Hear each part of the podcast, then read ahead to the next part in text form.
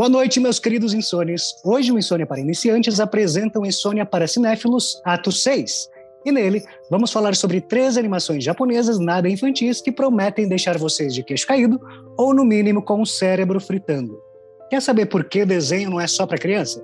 Então prepara a bagagem e embarca nessa com a gente. E aí, meu povo? Hello, hello! Hello! Estamos de volta. Vamos, vamos. Nessa luta é Na luta novo. diária, né?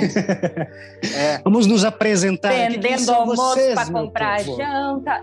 É verdade. Não é, gente? Não é? é. Vendendo almoço para comprar janta. E agora é. fugindo da, varia da variante Delta. Né? Ô, rapaz, nem fala. O brasileiro não tem um dia de paz. Não, tem. Não tem um dia de paz. A gente quase, quase cago que não comeu to, tomando AstraZeneca, né? E essa porra não vai proteger agora. Mano, eu quase, quase vomitei a alma com aquela porra daquela, daquela vacina. Mas enfim. Eu é. não, não senti nada. É só para fazer uma inveja. não senti nada. Mas enfim. É... É... Vamos nos apresentar aqui, né? Para quem não Sim. conhece a gente. Bom, eu sou o Jason, eu sou ator e sou jornalista. Me chamo de Jay aqui, né? E o nosso querido Ernesto, que é o nosso mestre aqui do nosso podcast, né, Ernesto? Mestre do podcast é foda, né? tipo, parece que eu sou o Dungeon Master do negócio. É o mestre não, dos magos. Não, eu sou o Ernesto. É o Yagi. Se vocês escutam o Sônia para Iniciantes, eu tô lá também, falando só bobagem lá. Aqui eu falo sobre o sobre uma coisa que, que é a minha paixão, que é cinema, audiovisual. E a minha vida é isso, desde que eu tenho meus meus, sei lá, eu sempre fiz isso na minha vida. Vivi está aqui também. Hello, eu sou Vivi, é. às vezes chamada de Vivi Ellen. Uhum. E eu sou atriz, também sou audio, audiovisueira aí do time do Ernest e cinéfila, né? Não, não tem como não ser. Isso. Eu quero só uh, introduzir uma coisa aqui, antes da gente começar a falar sobre os filmes diretamente, que a gente vai falar hoje, porque eu acho que, que é importante a gente fazer esse episódio de anime. É, porque tem uma coisa muito complexa aí, né? Eu não sei se outra cultura no planeta é, descobriu, assim, de forma a, grande, que desenho também serve para fazer drama. É, e drama adulto. Eu, não, eu, acho que é difícil, acho que tem. Tal, talvez tenha um, um ou outro desenho americano da década de 70. Teve Senhor dos Anéis, do Bakshi, Banksy, né, na década de 70 Teve o Crônicas do Fogo e Gelo também, na década de 80, eu acho. E teve Heavy Metal, que era mais adulto. E teve, teve aqueles desenhos tipo adultos, tipo da MTV e tal. Mas não sei. O Japão ele descobriu que dá para fazer cinema de grande porte, assim, cinema fudido com com é, com desenho, né, com animação. E aí a cultura deles deslanchou com isso aí, que é, que é difícil, que outras, outras culturas não têm isso, né? Quer dizer, é, é diferente, entendeu? É diferente. Então hoje a gente vai falar sobre três animes aí. Na verdade, eles nem são tão undergrounds, né? Talvez as pessoas tenham esquecido deles em algum momento. É, tanto que o, o, o, que eu vou falar aí, tipo, até hoje, como eu disse, tem série atual no Netflix dele, inclusive, já. Mas os outros dois, talvez. Os outros, o que a Vivi vai falar é muito importante. Ele tem uma história muito importante, inclusive no Brasil. E, e o que o Jay vai falar é, é absurdamente. Eu acho que é, talvez seja underground, não para quem conhece aí o, o, os animes, mas tipo para a galera que, que, curte cinema, que quer ter essa experiência imersiva aí no. De, o, tipo, onde você não precisa ficar olhando se o ator tá atuando bem, ou se os efeitos especiais estão bons ou ruins, porque afinal de contas é tudo animação, é tudo no mesmo universo. Né? É. Então... Só que é tão real que chega um ponto que parece que você está vendo pessoas. É muito bizarro, né? Não, mas é, é, você é, é tão comprado, né, pela ideia que eles exato, vendem. Exato, mas então é. Você desconecta, tem um, né, uma desconexão, assim, é que é um isso desenho, que, que eu digo. E eles têm uma cultura. E uma coisa engraçada que eu até procurei isso para tentar entender, até para falar antes daqui, é tipo assim: a, é, o Oscar meio que ignora, né? Os, os longas Oscar ignora um monte né? de coisa, né? É, uhum. Mas assim, é, sempre tem a melhor longa de animação no mundo. Aí vai lá e é, uma, é um Pixar, entendeu? E o Japão, sei lá, quantos, quantos desenhos longas metragens deve lançar no Japão? Uns 200 por ano? Sim. Tô chutando. E... Acho que só, que eu me lembro, é. que eu lembro assim de cabeça, acho que só Viagem de Shihiro, né, que ganhou. Só Viagem de Shihiro, porque o Spielberg participou da produção. Ah, vou contar um segredo. Sempre aqui. tem um porquêzinho. É, com, é, com, o Spielberg foi, foi um dos produtores. Cala a boca! né? Ah, desculpa. É assim, gente. Aqui só funciona no carinho. É, é, exatamente. É porque a gente se ama, a gente se entende. Se ela tivesse do meu lado, ela tinha Ai. enfiado uma faca no meu bucho. Eu ia estar vomitando sangue agora. Ela falou, agora eu vou falar. Ah, eu Tá bom. adoro isso, gente. Cada Então tá episódio é bom. uma. É, não, vai, vai piorar, vai piorar, porque, né? Sabe que Ai, Deus. profissio- É. profissionalmente nossa relação tá ficando muito estreita, eu tô achando perigoso. É, é, ó, ó, ó. Ai, Daqui a Deus. pouco o Ernesto some, tá? Sim. Se ele sumir, eu fico com as action figures. Já falei primeiro. Que nada, elas já são minhas, meu bem. Então, a gente beleza. divide, a gente divide. Então, beleza. Quem a Vivi Vamos vai lá, começar, então? né, Vivi? Começo, claro, começo. E você vai me ajudando aí, porque eu sou nova, né, nesse universo. Sou muito fã da animação brasileira, O Menino e o Mundo. Sou fã do trabalho do Ale Abreu, ele é uma pessoa incrível. Mas no universo das animações eu sou um baby, né? Então, com certeza hoje vocês vão me ajudar e agregar muito aí no meu conhecimento. Mas vamos lá, falar sobre Akira. É,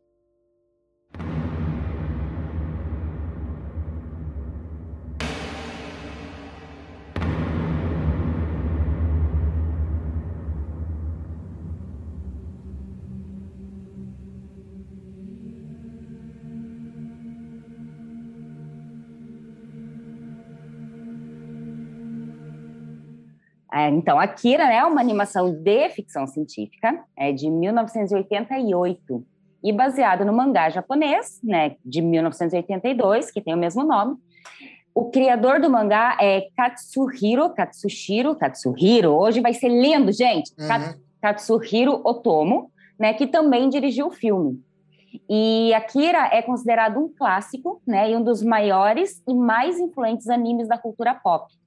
Ele foi muito importante, um dos precursores para apresentar ao mundo toda uma cultura que até então era estranha aqui para o Ocidente, né? Uhum. E uma curiosidade que eu descobri hoje, que talvez vocês não saibam, o Ernesto provavelmente sabe, e aí eu vou ler o trechinho que eu achei sensacional. É. Em 1987, o Steven Spielberg e o George Lucas se recusaram a trazer Akira aos Estados Unidos com a justificativa de que não seria adequado à audiência ocidental. Entretanto, tal afirmação foi vista como contraditória, pois o escritor e diretor Katsuhiro Otomo utilizou em seus trabalhos muitos conceitos consagrados do cinema clássico e contemporâneo do Ocidente. No caso de Akira, vários aspectos temáticos do filme foram baseados em, foram baseados em longas como Juventude Transviada, É, Videodrome, é, Videodrome, a Síndrome do Vídeo. Que é de Blade quem? Runner, Que é de tem Videodrome? não sei. Estou lendo o trechinho aqui, ó. Cronenberg. É, né? Cronenberg. Não sei, não sei. É do Cronenberg. É, é Uhum. Blade É, é do Runner, é o caçador de David. Cronenberg. Ah. Tá, Blade Runner, né, o caçador de Uhum. androides, e 2001, Uma Odisseia no Espaço.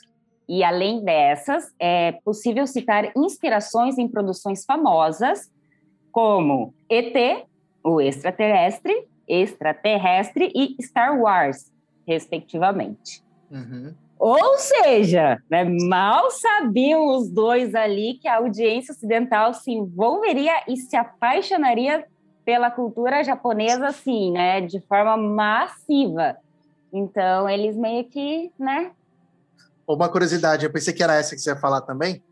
Ele hum, foi o primeiro filme, o primeiro longa animado japonês que estreou no cinema no Brasil. Nenhum outro tinha E- feito isso antes. E aí, É. isso eu ia comentar depois, mas eu já coloco agora. Ele foi Hum. gravado em 24 frames por segundo, enquanto a Isso. Disney fazia 12 frames por segundo. Exato. Então ele vem ali, vem com tudo, né? É. E é Na- absurda a qualidade, a fluidez das imagens é, é Sim. bizarro. Que 24 frames é o, é o cinema clássico, né? A gente sabe É. que 24 frames é o, é o co- como, como o cinema é retratado hoje. Mas o, eu lembro, é, é interessante porque ninguém conhecia, pelo menos no meu círculo de amizade, na época, em 80, na verdade era uma época que o cinema estava recebendo de desenhos. Não, não só da Disney, outros tipos de desenho também para infantis. Eu não sei se a Akira entrou no meio, porque não deve ter entrado, porque se eu não me engano, a censura não, não, é, ele é, maior, ele é uhum. classificação é 14 anos. 14, né? Tá. Mas eu lembro que nessa época, 86, 88, 89, assim, teve He-Man e She-Ra, o, o, o, não sei o que da espada mágica lá, que passou no cinema e foi sucesso de bilheteria no Brasil teve é, Transformers, o primeiro filme do Transformers, que foi também sucesso de bilheteria no Brasil. E ele é um anime, Transformers. Só que a galera meio que ignorou isso aí, que é um anime, porque é um, era um desenho americano. Mas ele foi, ele foi, ele foi, ele foi é, é, produzido pela Toei. Né? Mas como foi pró, papapá, aquela coisa, e eu acho que isso abriu as portas para cara, tem um desenho japonês aí que tá fazendo um puta sucesso. Vamos estrear no, no, no cinema também, no Brasil? e estreou no cinema e Olha. ninguém entendia o que, que era. Eu lembro de amigo meu, é, ele não falava linguagem, né? Um amigo meu falou assim: Nossa, você assistiu esse desenho Akira? Meu, é muito foda porque tem uns gráficos diferentes. As pessoas não estavam acostumadas com, com mangá anime no Brasil. Era gráficos diferentes. Ninguém sabia o que, que era, entendeu? Né? Então era bem, foi bem anime, o Akira então é bem bem marcante. Não, ele é, né? Ele meio que traz uma virada assim, né? Pra, pra cultura pop. Pro, pra cultura pop.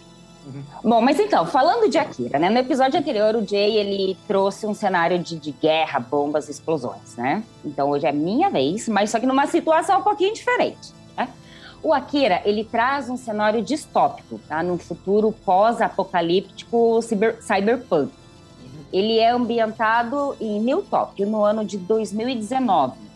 É 31 anos após a Terceira Guerra Mundial e após uma explosão que destruiu a cidade de Tóquio. Então, Neo Tóquio é erguida em seu lugar. E de cara, a gente já percebe que é um anime extremamente violento, tá? e que ele não poupa nas críticas sociais. Então, a cidade ela está devastada e é comandada por um conselho de de políticos corruptos e pelos militares. E a gente já começa vendo uma manifestação antigovernamental e um cara sendo ali metralhado no meio da rua pelos policiais. Enfim, nos primeiros segundos, a gente já sabe que a coisa vai ser tensa. E é. E aí, nesse contexto, aí a trama ela acompanha uma gangue de motoqueiros que vandalizam a cidade. Tá? Entre eles estão o Tetsu e o Kaneda, que é o líder da gangue. Né? Eles são amigos, adolescentes, rebeldes, que se conheceram no orfanato. E a gangue é isso, né? É um grupo de jovens revoltados que vivem ali à margem da sociedade e eles são rivais da gangue dos palhaços. Mas aí essa sim é uma gangue muito mais violenta, muito mais agressiva, né? Eles não só vandalizam, mas eles matam, estupram, enfim.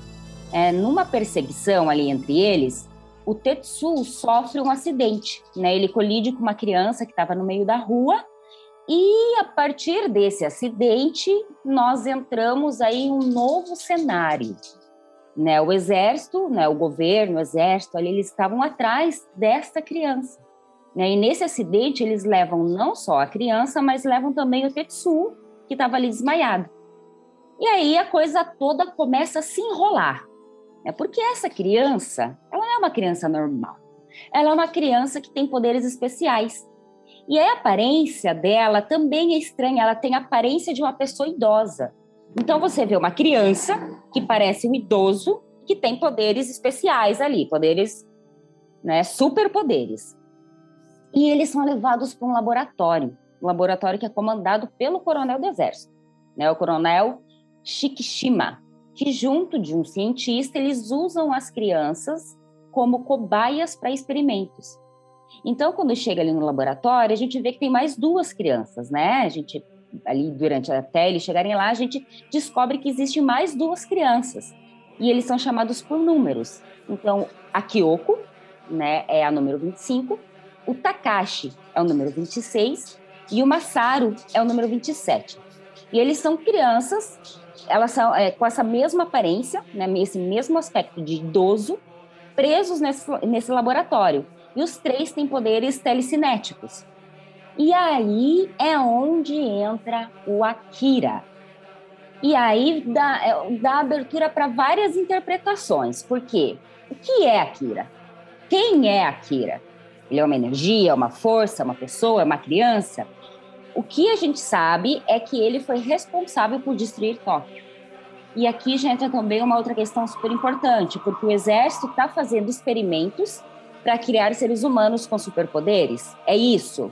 Então o exército vai lá junto com o governo estão criando seres superpoderosos. Eles querem criar armas humanas. A Kira é ou foi número 28? Ele está vivo? Ele está morto? Então, se é isso, o que, o que aconteceu com todas as outras crianças? Né? Nós sabemos da número 25, 26, 27 28. Ok. Mas eles sobreviveram aos, ele, aos testes, eles morreram, morreram na explosão. Então a gente não sabe o que é esse tal de padrão de Akira, né? E começam a surgir várias questões que elas vão sendo respondidas e quem assistir saberá. Porque hoje eu não vou dar spoiler. O que eu posso falar para vocês é que o Tetsu foi levado pelo exército para ser usado como uma cobaia e que ele tem um padrão especial. É um padrão que pode ser o padrão de Akira. Ou seja, ele pode desenvolver os poderes no nível dos poderes de Akira. E é isso que torna ele muito importante. Por quê? Porque se ele realmente tem esses poderes, os poderes de Akira, o coronel, junto do cientista, podem estudá-lo e aprender a controlá-lo. Ou seja, o objetivo deles é controlar os poderes de Akira. A trama, é a trama básica do tipo, meu Deus, tem aqui poder. Vamos. Né? Vem cá, vamos te é. prender aqui e vamos Vamos fazer você uma controlar, arma. É, exa é exatamente isso. É, básico, é né? usar o ser humano o... como. E você arma. acha que o herói do filme é o Tetsuo? Não. Você não acha? Ele, ele, não, você acha ele que ele é o anti-herói, né? Mas né? ele é o protagonista. Eu acho que o, o, o, outro amigo. Gente, esqueci o nome, Takeda? Caneda. Caneda. ele é o protagonista porque ele, é protagonista. ele aparece sendo como o herói, né? Uhum. O, o, pelo, pelo, né? pelo meu entendimento, sem dar spoiler, pelo amor de Deus. Na verdade, tipo, é engraçado como isso. como um anti-herói. É porque ele é isso. usado, né? É, é engraçado isso porque, tipo, quando você fala Akira, as pessoas olham, ah, sei, conheço, é aquele menino da moto. Sacou? Uhum, Nossa, é. Não. É então, é, é, tipo a Akira, eles acham que, que o Kaneda é o Akira e é uma Kaneda. Moto. É, Kaneda. É. E tanto eu acho no... muito legal porque eles ah. usam muito vermelho. Então, o Kaneda ele tá com uma roupa vermelha, ele tem a moto vermelha Isso. e um comprimido gigante desenhado na jaqueta.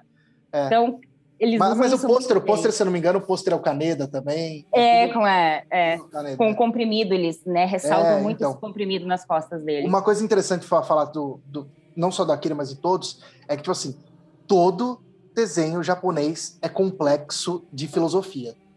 Hum. Não Muito. Tem, Nossa, não tem. Viagem, não tem. Ah, não ser esses animes mais bobos aí, que se, né, que, tipo, essas, os mais infantis. Mas esses daí que tem, é, que tem foco no público adulto, é, eles, é assim, é uma é, é bizarro. Você tem que assistir o filme todo para você começar. No começo você até fica com, confuso, porque você fala, eu não estou entendendo.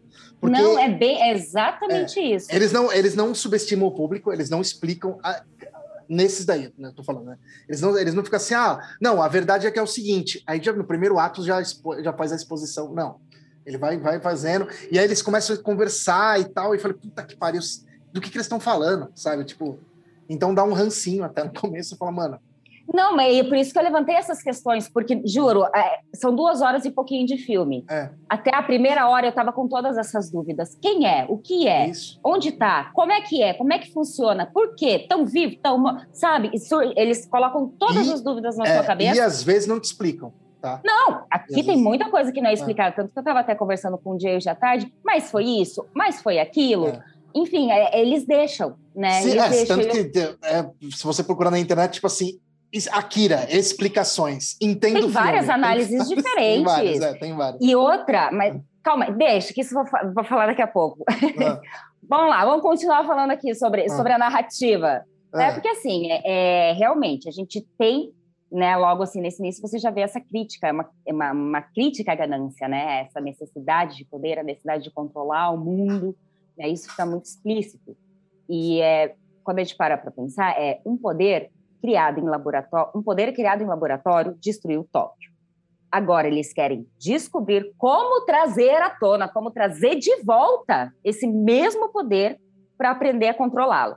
É muito louco e é muito o ser humano, né? Ou seja, nem a destruição da cidade fez o ser humano evoluir. Bem, pelo contrário, eles construíram um mundo definido pela podridão humana. E eu acho que isso fica muito claro no anime. E a gente vê essa sociedade destruída, o povo sendo tratado como animal, a evolução tecnológica que é usada para destruir, ou seja, a ganância, a corrupção, os jovens que são ali esquecidos, abandonados, né? Porque quando você olha, são crianças, né? Parece que tem o quê? Seus 15 anos, vai. E eles estão ali completamente à margem, né? São esquecidos. Mas, paralelamente a isso, né, nós temos um grupo de espiões antigovernamentais que querem descobrir quem são essas cobaias. Por que, que eles estão sendo levados? Né? O que, que o exército e o governo estão fazendo ali com, né, com eles? E Caneda se envolve com eles, ele se meio que se apaixona ali pela espiã, pela Kay, e se une a eles para tentar descobrir onde é que está seu amigo, né? Para onde ele foi levado. E é aí que Jesus amado, a gente tem muito sangue, tiros, explosões, é tudo muito visceral. Então, assim, tem sangue real, tem víscera de verdade, né? Então, tudo acontece. E é realmente um campo de Esse guerra. É. Você olha, tá, você tá num cenário de guerra, né? Para onde é você olha, tá Eu tava tendo... falando que, tipo, da, você tá falando que é real. Eu tava falando das vantagens de você fazer em animação. Tipo, você não precisa é. se preocupar se aquilo é. Porque tá, tá inserido no mesmo contexto e tá no uhum. mesmo, na mesma linguagem. Então você não precisa se preocupar é, ou diretora, no caso, não precisa se preocupar se vai parecer real ou não, porque vai parecer. É só é. desenhar é. real. E a gente explodindo, é. né? É, é, sensacional. E aí é claro que o Tetsu, Tetsu gente, Tetsu. já até me, tô, tô me confundindo os nomes aqui. Tá ele realmente. É, não, eu com o meu japonês é muito bom. Ele o meu realmente... também, o meu também é. O meu também é ótimo. o Tetsu, é Tetsu. Ele realmente se torna tão poderoso quanto Akira. Tá? Ele foge do laboratório, ele sai em busca uhum. de Akira. Né? E ele se torna uma ameaça. Uhum. E é onde entra né, outra questão que eu acho que é, é bem legal, e aí já entra mais uma, uma, questão assim, psicológica mesmo, que é como a sua vida, as suas dores, os seus traumas, né? Como que o, o seu psicológico influencia nas é, suas atitudes? É, o Tetsu é um, é um marginalzinho, né? É, esse que eu, é exatamente. É. ele, ele é abandonado, ele, é... ele, sempre teve muita inveja, por mais que Isso. era o melhor amigo, ele sempre teve muita inveja, porque ele queria ser o líder da gangue. Isso uhum. tudo é mostrado, só que isso tudo vem à tona quando ele ganha o, super, o superpoder, né? Uhum. Todos os poderes dele, porque ele se torna extremamente agressivo e destrutivo, né? Isso. Tanto que ele acaba atacando os próprios amigos. Sim. Né? Então uma... você vê toda essa raiva dele, ela toma conta, né? Uhum. Ela to, toda toda essa parte, digamos assim, o lado ruim dele, o lado negativo uhum. dele, é, se sobrepõe. Isso mesmo. Eu, né? É... Inclusive. É. Não, mas pode falar. Eu só ia falar da, da, da linguagem dele, que tipo, me lembra Scanners também, um pouco. Tem um, é que não cita Scanners, eu acho, como um dos dos, é, dos filmes que influenciaram o, o, Otomo, né? Mas, mas acho que lembra também. Enfim, é, continua, Vivi. Depois a gente conversa mais. É, não é, inclusive tem uma frase, né, que eles falam que deixa isso claro, assim, que, que é dita por uma dessas crianças, ela fala que todos possuem o poder de Akira. Uhum. Quando ele é despertado, mesmo que é, quando ele é despertado, mesmo em quem não esteja pronto, é preciso escolher como usá-lo. Né? E o Tetsu já escolheu. Então, todos nós temos esse poder, né? Cada um, cabe a nós escolhermos, né, entre uhum. o bem e o mal. Eu achei, achei isso muito legal. Então, o filme ele traz muito é, dessa filosofia, dessas reflexões, uhum. né? E aí a gente entende que existem algumas vertentes. Há, há, há quem quer cultivar, estudar o poder de Akira, né, por ser uma arma de destruição. Há quem está ali tentando entender, descobrir né, que, que são os experimentos, lutar contra o governo. E há ainda um outro grupo, né, é, a que idolatra o Akira, porque existe uma seita, então uma parte da população ainda vê o Akira como o Messias, como um salvador. Né? É, é, realmente a narrativa ela aborda né, diversas questões, assim, ela faz você olhar para para várias direções. Né? Mas enfim, a história ela é basicamente essa, né? Ela tem muita coisa além. Ela tem um lado espiritual bem forte, tem reflexão dos personagens, essas reflexões que são legais, que fazem a gente pensar ali, refletir junto. E traz elementos estéticos sensacionais. Para mim, o traço é incrível, é muito HQ, né? Até dá uma nostalgia, assim, parece que você tá ali, né? É muito HQ. As cores são muito bem trabalhadas. Ele é super colorido, com as cores saturadas. Aí isso tudo misturado com a tecnologia. E eles usam muito neon na iluminação, que eu gostei bastante porque dá um aspecto visual muito bom, né? Aquele brilho colorido, ele casa muito bem. E eu acho que é estética que tem um significado especial para o gênero cyberpunk, né? Com o, o distópico e futurista. E eu, eu acho que eles trabalham isso perfeitamente.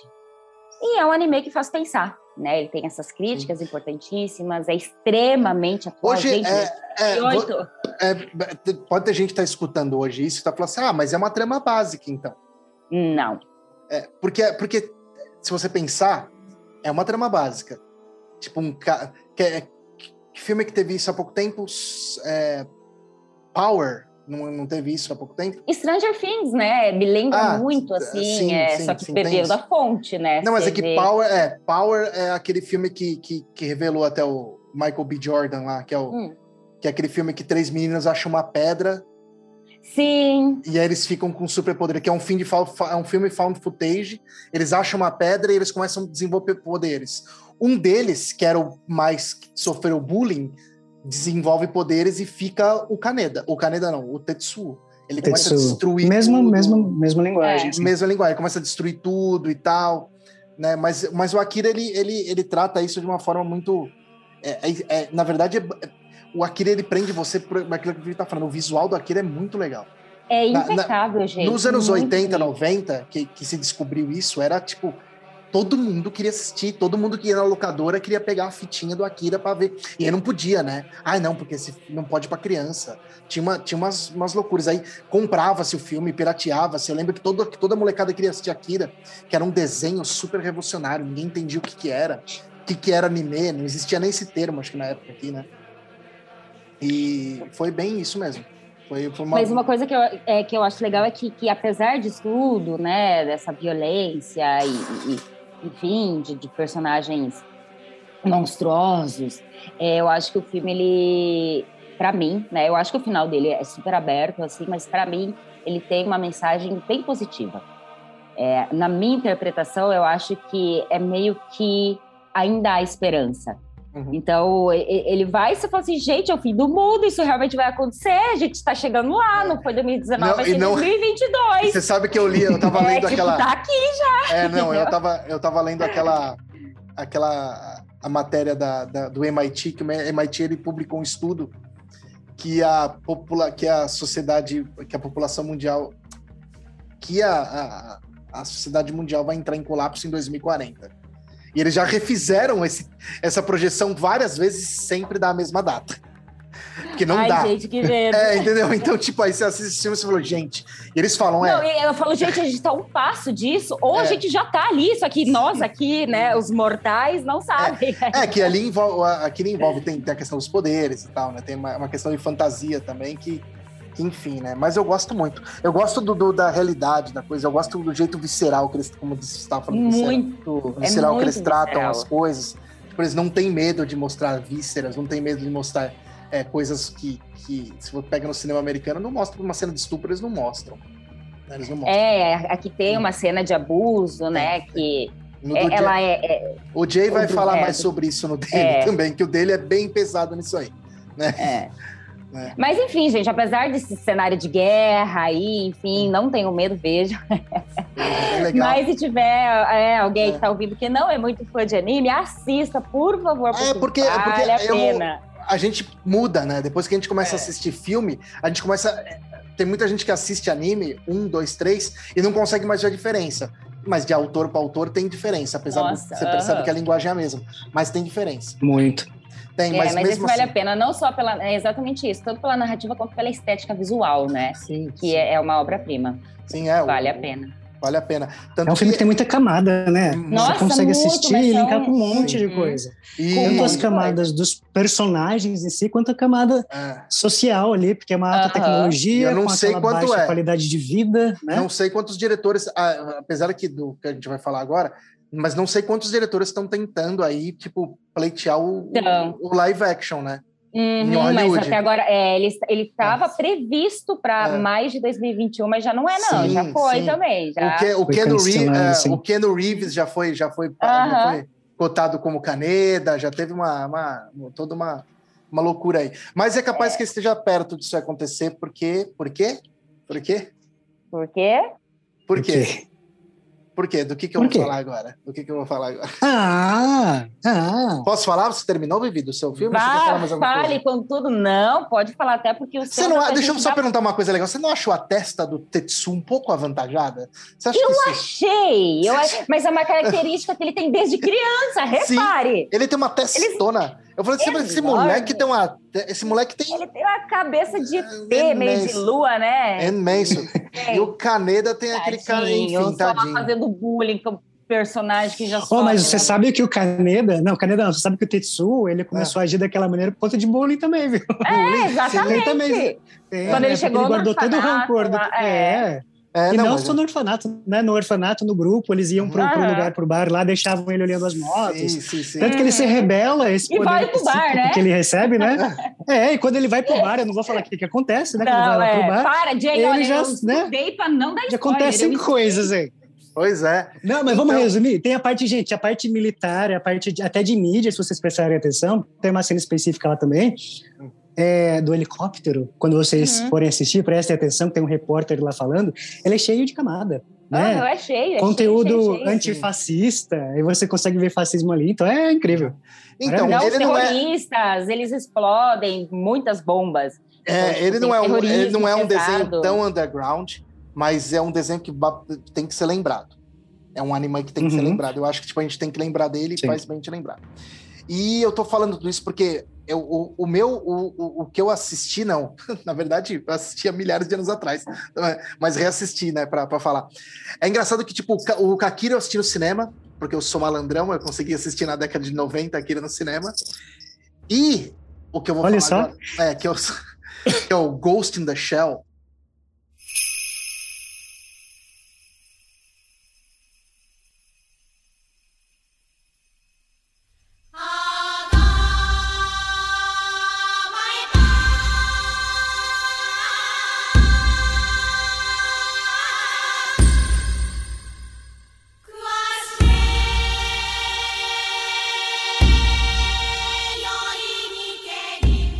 Ghost in the Shell, as pessoas vão pensar, ah, tá, porra. É isso aí, porra. Tem até um filme com a Scarlett Johansson, né? Com a Scarlett Johansson. É. Né? Johansson. Né? Johansson? Maravilhosa. É. Tem ranço da Scarlett? Não, tenho nada. Eu gosto da, da Scarlett. A Scarlett Johansson né, é uma, para mim, é uma revelação. Gosto muito dela. É, desde que ela fez é, é, o Lost in Translation lá, nossa senhora, gosto muito dela. Aliás, ela tá maravilhosa, Lost in Translation, ela tão bonitinha naquele filme. Mas ela já foi tudo, era muito versátil. Ela já foi japonesa, ah, ela já foi sim. loira, já foi ruiva, já foi a Siri do, do, do iPhone. Ai, que, maravilhosa! Que, que, falta mais ela ser, né? Enfim. É, e ela já foi a irmã, do, a irmã malvada do Macaulay Culkin. Não, o Macaulay Culkin era malvado e ela era boazinha, né? Não me lembro do Anjo Malvado. Que ela era, ela tinha, acho que seis ah, anos é. de idade quando ela fez Anjo Malvado com o Nossa, desenterrou bonito. É, é, é o Macaulay Culkin, o Elijah Wood e ela, né? E, a, e as são os três. O Elijah Wood é o Mas ele é o malvado, é o Macaulay, é, o Macaulay Culkin. É, é. Eu acho que ela é a irmãzinha do, do Elijah Wood ou dele, sei lá, que sofre também na mão eu dele. Não lembro. Enfim, que seja. É, o, então ficou aí, todo mundo conheceu o, o, o Ghost in the Shell é, muita gente que não tinha assistido anime foi revisitar o anime e falou: Ah, tem aquela coisa, ah, assisti o filme, mas agora quero ver a obra original. Aí foram ver. Aí falou assim: porra, mas a Scarlett Johansson não fica pelada no filme. ah, foram loucos pra ver os peitinhos da Scarlett Johansson, chegaram lá, não fica. Porque no desenho original, a, a, a, a, a Majora, como que é o nome dela? Ma, Makoto. Makoto? Ma, Matoko. Matoko, é. A Kusanagi. Matou Matou Kusanagi. Kusanagi. Kusanagi, é. ela fica nua, né? Eu vou explicar já por quê. E é toda hora que ela Tem um motivo, não, tá não é gratuito Tem, não. Não é gratuito não. Tem motivo, mas é óbvio que o tá, o japonês adora mostrar uns peitinhos, mas é só usar uma desculpa boa dessa vez. Então, é, o Ghost in the Shell, eu assisti é, aqui no, no Brasil, vou falar, mas aqui em São Paulo, na Vila Mariana, tinha um lugar que chamava Gibiteca. E eu, é algo assim. E todo domingo uma galera se reunia para assistir anime. E um amigo meu falou: Meu, a gente tem que ir lá. Esse meu amigo, é, meu brother até hoje, é o Carlão, ele mora no Mato Grosso. Campo Grande.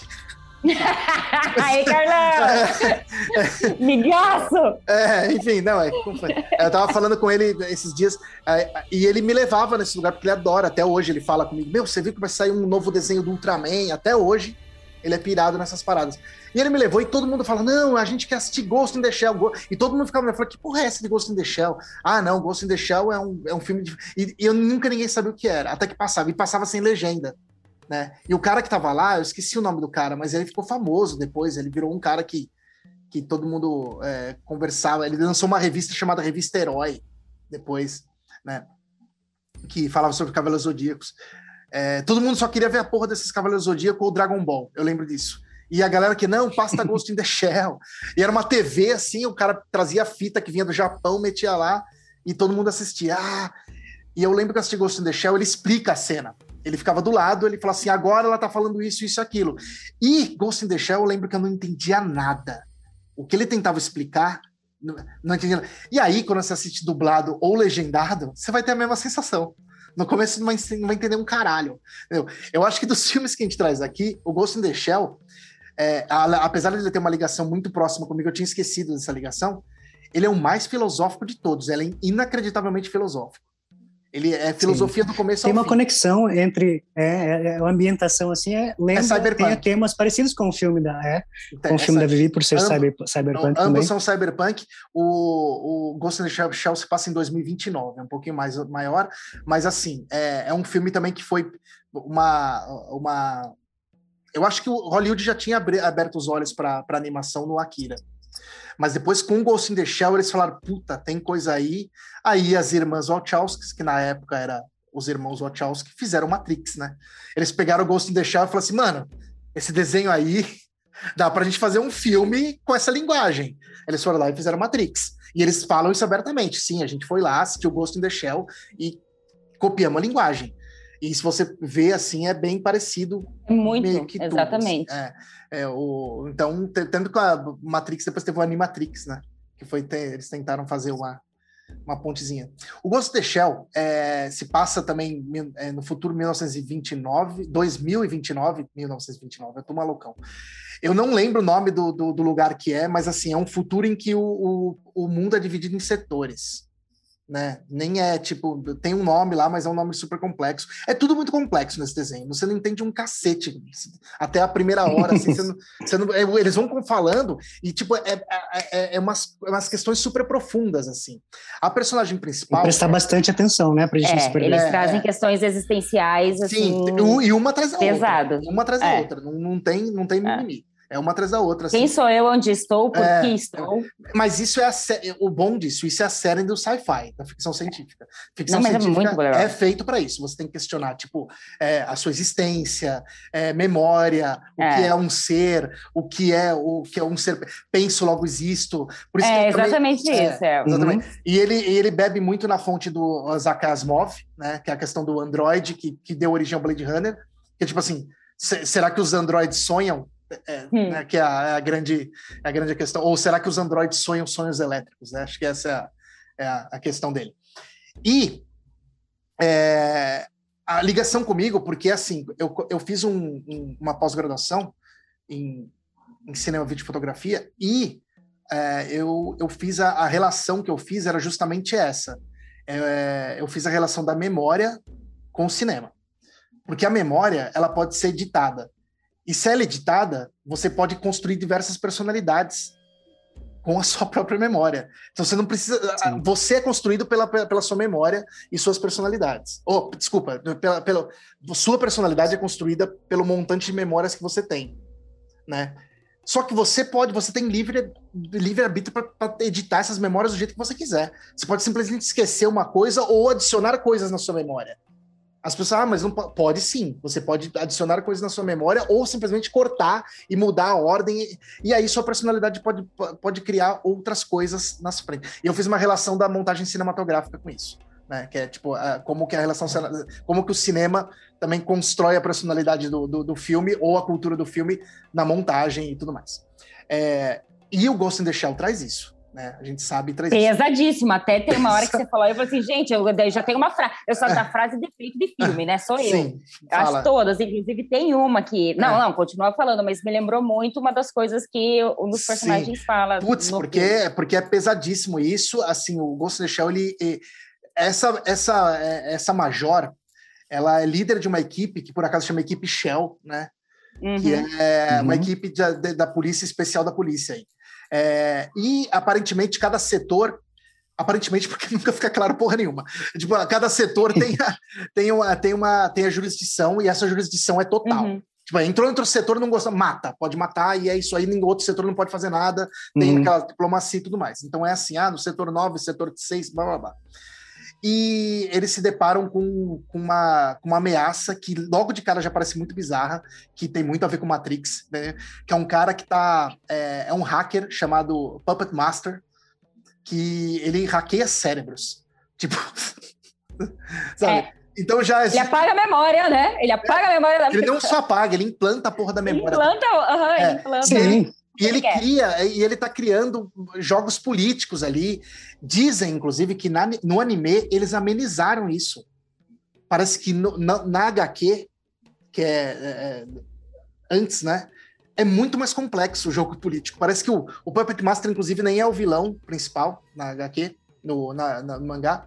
Ele é, aparece, mas deixaram ele como porque ele é um, uma coisa forte ali, principalmente por causa da, da relação com a Major, né? Mas parece que a, a, o jogo político de tipo, vai, vamos ali, pá, e passa, e espionagem industrial é muito mais complexo. Que é uma Olha coisa só. que já é complexo na porra do anime, e é, é, política e tudo mais. E aí entra isso. É, mas a grande questão é, assim, o filme, ele, ele cria a, a jornada da, da, da Major ali com a equipe dela, né? Que a equipe dela, inclusive, tem dois ali que é, que são bem interessantes, que é o, Batou, que ele também tem participação. Ah, eu não falei como que a Major é, né? A Major não, é um ciborgue. É, desculpa. A Major ela é, ela é um ciborgue total, tá bom? Ela só tem o cérebro. Ela não tem Isso. mais nada, né? A primeira, assim, né? É, é. é sim. É um ciborgue total. Aliás, é, isso me lembra uma coisa, tipo, que, que é uma, uma, uma, discussão que ela tem na hora que ela, que ela tá numa cena específica do barco, que ela se joga na água e afunda uhum. e depois volta é, que, como chama? Que é Teseu, né? É a discussão do barco de Teseu. Que é tipo uhum. assim: é, é, se você tem uma, um, um, um, objeto e você tira uma parte daquele objeto e faz aquele objeto. Aquele objeto é o mesmo objeto que existia antes? E é justamente essa Foi, questão. É do barco, né, que ele é, fala. É, é do barco exato. do lado A até o lado B. Exato. Aí durante, durante acho que 50 anos, né, a viagem, ele foi substituindo as partes. E aí é o mesmo e se chega no fim, né? É, é, o mesmo barco. É o mesmo barco. Então, essa é uma questão que ela tem muito, a, a, a nossa a, a, a Major. Ela só tem o cérebro dela. Só existe o cérebro dela naquele corpo, mais nada. Tanto que ela né? tem uma hora que ela fala que se ela é, for demitida ou se ela pedir para sair, ela não vai mais ter nem aquele rosto nem aquele corpo. Exato. Tem que devolver, né? É, tem que ela devolver. tem que devolver. Ou é. seja, não ela não se pertence. Ela está presa, assim. exatamente. Ela está presa nela mesma. E ela tem isso, ela sente isso. Será que eu sou a mesma? Porque não existe mais nada de mim. É. Né? Aí o Batou fica, o Batou é mais, mais, mais pragmático, né? Ele fica, não, você é você. Você tem que. Mas ela não, não tem isso com ela. Tanto que ela se joga na água que é uma, um perigo, né? Ele deixa claro porque ela afunda que nem pedra, uhum. né? E depois Sim. ela usa o bagulho. Ela fala assim, ah, é porque eu gosto de sentir ainda a sensação de medo e tal, para saber se eu ainda sou humana. Tem, tem, é, então tem uma, tem essas questões aí, né? E tem o outro assistente, assistente não, da equipe dela, que é o cara que é anti-tecnologia, praticamente. Tanto que né, ele não tem nenhum implante cibernético nele, né? E ele ainda por cima não gosta de armas automáticas, ou seja, ele é old school. Ele ainda fala, né, eu, eu gosto de uma pistola. Ele tem uma, tipo, um é. revólver tipo 38, sabe? Tipo, em 20, 2029. Aí a menina. Aí, aí ela. 2029. 2029 ela tem uma, um 38. E aí a Major ainda comenta com ele: Meu, mas sou eu que arrisco minha vida, então é bom você usar uma arma melhor aí. Entendeu? Tipo, né? inclusive essa discussão que eles têm ali é super complexa. Presta atenção é. no que ela fala para ele, mais ou menos assim. Por que, que você me escolheu? Aí ela começa a explicar que ele, é, ele não tem especialidade e uma pessoa que tem especialidade acaba caindo na mediocridade. E, e, meu, ela dá um rolê ali filosófico sobre a existência de uma pessoa que é especialista, uma pessoa que é aberta a todas as experiências, ou uma pessoa que, tipo, é, não é tão focada, enfim. Que ali, ali você já dá um nó no seu cérebro já. Você não entende mais o que está acontecendo, mas você começa, caralho, e aí começa a te dar uma dor no peito, né? Que você fala, gente, eu estudei, tipo, sei lá. Né? É exatamente a primeira coisa que você pensa. Eu estudei uma especialidade, então, meu Deus, eu vou cair na mediocridade, porque eu só vou saber isso. Mas é muito real. É muito real quando você percebe, tipo, médicos, é, engenheiros e advogados que só conseguem enxergar o lado. É... Vou dar um exemplo simples aqui. Quando você vai, eu passei há pouco tempo atrás, há pouco tempo aqui com uma situação com advogado, e eu tentava explicar para ele o lado humano da questão. E ele falou: não, não, mas aqui a gente fazer isso, fazer isso, aquilo. E ele não estava entendendo. E é bem isso que ela explica. O cara se especializou tanto em ser advogado e olhar isso, que ele não estava eh, percebendo os outros layers da, da, da relação que estava acontecendo ali. É porque então, é meio que assim, quanto mais especialista você fica, mais à tona suas fraquezas vêm. É, é alguma coisa é, assim. É. Ela fala algo assim, você que é bi, é, você já, ali, aí você, meu santo Deus, você já começa a, a ver, falar, deixa eu sentar aqui pegar um café, porque vai ser foda esse, esse anime. E, e, aí, não, não, não obstante disso, né? Ela vai mais fundo ainda. Aí já vai a cena do barco, onde ela já vai, tipo, é, já fala tudo isso. É, eu não sei se, se é spoiler, eu não vou falar. Porque é simples, né? A trama é simples. Eles começam a investigar. É. E é, a trama que eu digo assim, a timeline é simples. E ela vai descobrindo as coisas e tal. E assim, eu não sei se eu, se eu conto o que, que é o Puppet Master, mas acho que tá claro, né? Que tem uma referência direta aí a Blade Runner, o ou tipo, é, o que que é, mas tipo, é, e mesmo assim tem um final abertíssimo, né? Tem um final abertíssimo. É, a, a, investigação, eles descobrem muito rápido. São... Meio que não. Se você se pegar os detalhes, tem ah. um detalhe que revela ali que não deixa aberto, não, mas tem uma frase só. É uma frase que eu é, é porque assim, porque tipo, fica claro que assim, que, cara, é difícil falar sem falar spoiler, né? É, é eu, eu estudei para isso, eu dei um pouquinho de spoiler ainda. É, porque, porque de, quando eles resolvem o crime, que também é, é cheio de, de, de coisas aí, é, é bem legal. Enfim, Assistam, é a parte mais assustadora, assist... esse crime, é, né? É, é, é, eu acho que é a parte onde não linka muito com o meu filme. Eu é assim, que... é o ser humano é tão burro, tão burro, que ele usa a inteligência dele para criar coisas que ele não é capaz de controlar. De é, de controlar, de controlar. Exatamente. E aí ele se fode porque ele não consegue controlar aquilo. Mas aí tá crime. claro, é, vamos, é uma relação direta com o Exterminador do Futuro. A gente tá falando aí. Né? Isso, né? é, cara. Não fala, mas é não, por aí. Mas, mas é tão bizarro que essa. É, é, essa criação é até mais evoluída do que o ser humano.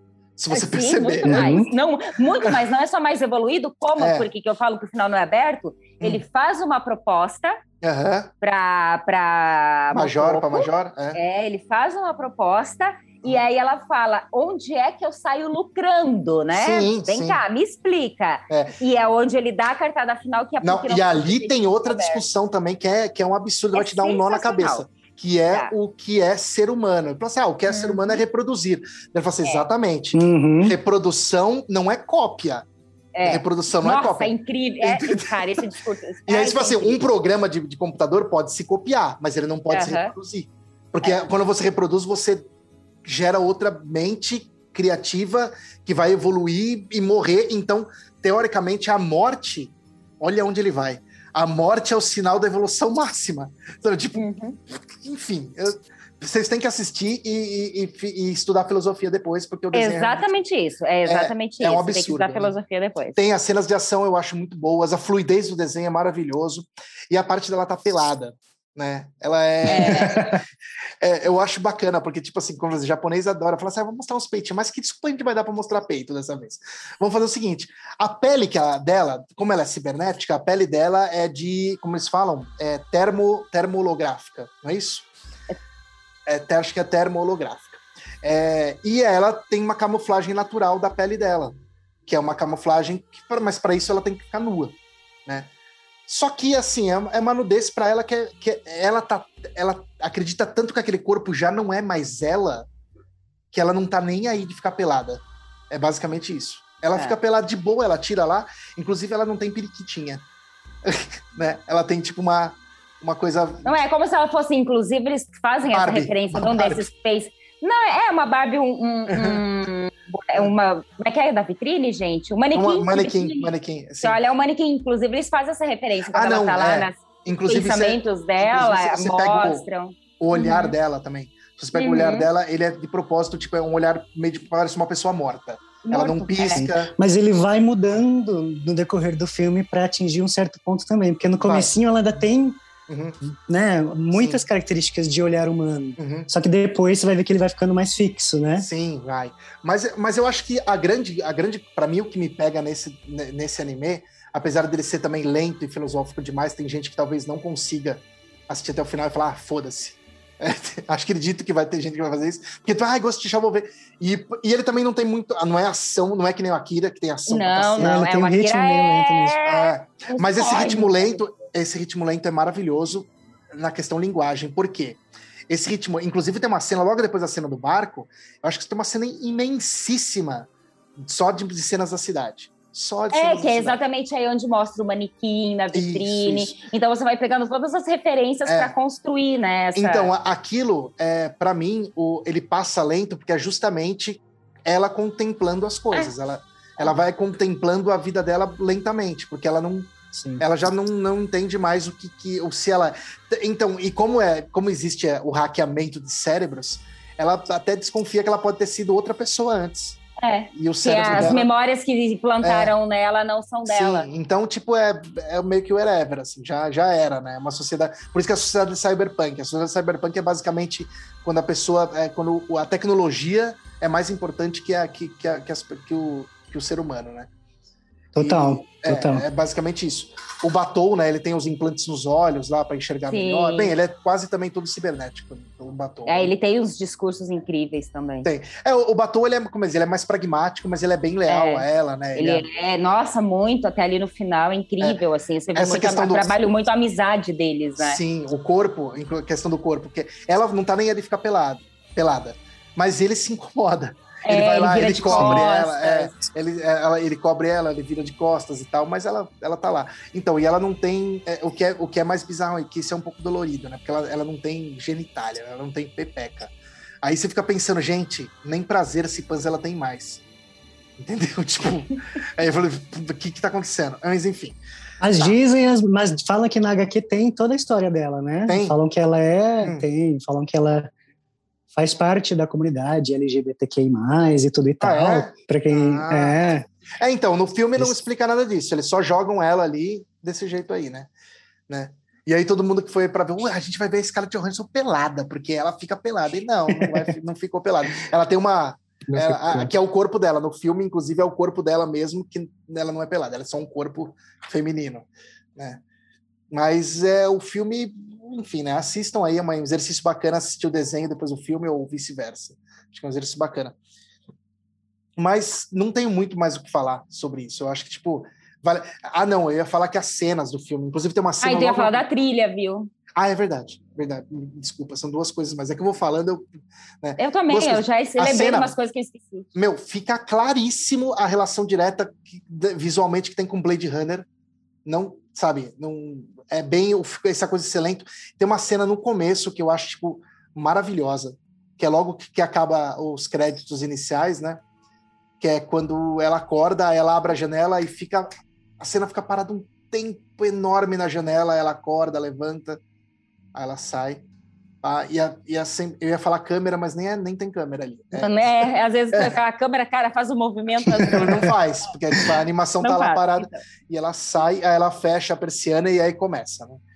Aparece o nome do diretor e aí começa.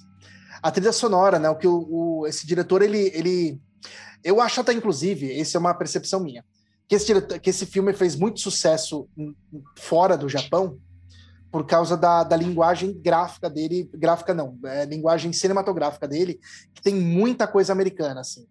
Parece que, é, se você vai assistindo o começo, a linguagem dele é muito. é, Parece um filme americano dos anos 80, vamos dizer assim. que nem essa, essa cena aí. É, e a música, o, o diretor, ele, ele, ele havia uma. Da onde é Bulgária?